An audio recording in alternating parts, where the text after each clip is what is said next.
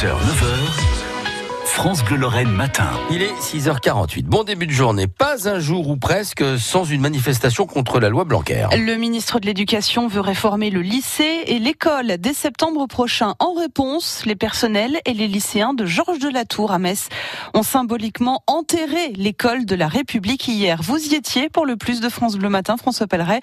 Mais le moins qu'on puisse dire, c'est que la foule ne s'est pas mobilisée. 23 enseignants et 9 élèves autour d'un faux cercueil. L'un d'eux fait l'oraison funèbre. C'est avec une grande émotion que nous célébrons aujourd'hui ta disparition. Puis chacun s'incline devant l'institution, victime selon eux des choix du ministre de l'Éducation Jean-Michel Blanquer. Rendors-toi, vieille école, remballe tes stylos rouges. L'école de la confiance, l'intitulé du texte de la réforme produit plutôt l'effet inverse, notamment à cause d'un article qui souligne le devoir d'exemplarité des enseignants.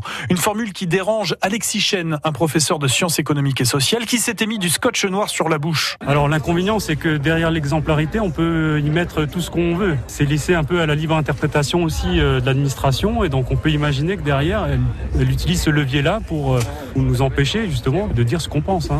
Ceci étant dit, les enseignants comme tous les fonctionnaires sont soumis à un devoir de neutralité. Oui, sauf que là, l'obligation de réserve exigée va plus loin, estime Tristan Cordella Génin du SNES FSU. C'est-à-dire que sur les réseaux sociaux, dans euh, notre activité peut-être politique syndicale, on pourrait être mis en cause. Alors peut-être pas dans l'activité syndicale, on est quand même plus protégé, mais en tout cas dans ce qu'on peut dire diversement nos opinions, en public en tout cas. Les élèves présents ont surtout en ligne de mire la réforme du lycée, la fin des filières actuelles par un système de bouquet de spécialités, sauf que les lycées ne proposeront pas la même offre. Tout cela créera des inégalités aux yeux de Louis, il est en terminale économique et sociale. On préfère euh, faire un, service euh, national euh, civique, etc., qui coûte des milliards plutôt que de mettre dans l'éducation. Du coup, on n'arrive pas à se dégager des moyens. Je sais, je, moi, je comprends pas les politiques de pas donner assez de, de moyens à l'éducation scandaleux en fait. Et puis faire des choix de spécialité dès la première, c'est trop tôt. On veut spécialiser de plus en plus, mais les élèves, ils ont 15 ans, ils sont, ils sont, c'est des enfants encore. C'est vraiment, faut plus accompagner. Beaucoup de choses vont changer, c'est sûr, et pourtant les actions devant les lycées ne font pas recette. Tristan Cordella-Génin du SNES FSU tente de l'expliquer. Les collègues, ils ont mis du temps avant de comprendre qu'il y avait une véritable attaque,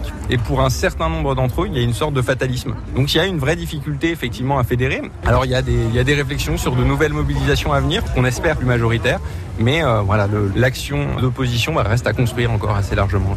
Pendant ce temps, le ministre Jean-Michel Blanquer a défendu hier sa réforme devant les sénateurs, une loi profondément sociale selon lui, mais surtout au stade du primaire. Et un nouveau rassemblement est prévu cet après-midi à Metz à 14h30 devant la colonne Merten contre la loi Blanquer. Il est 6h51.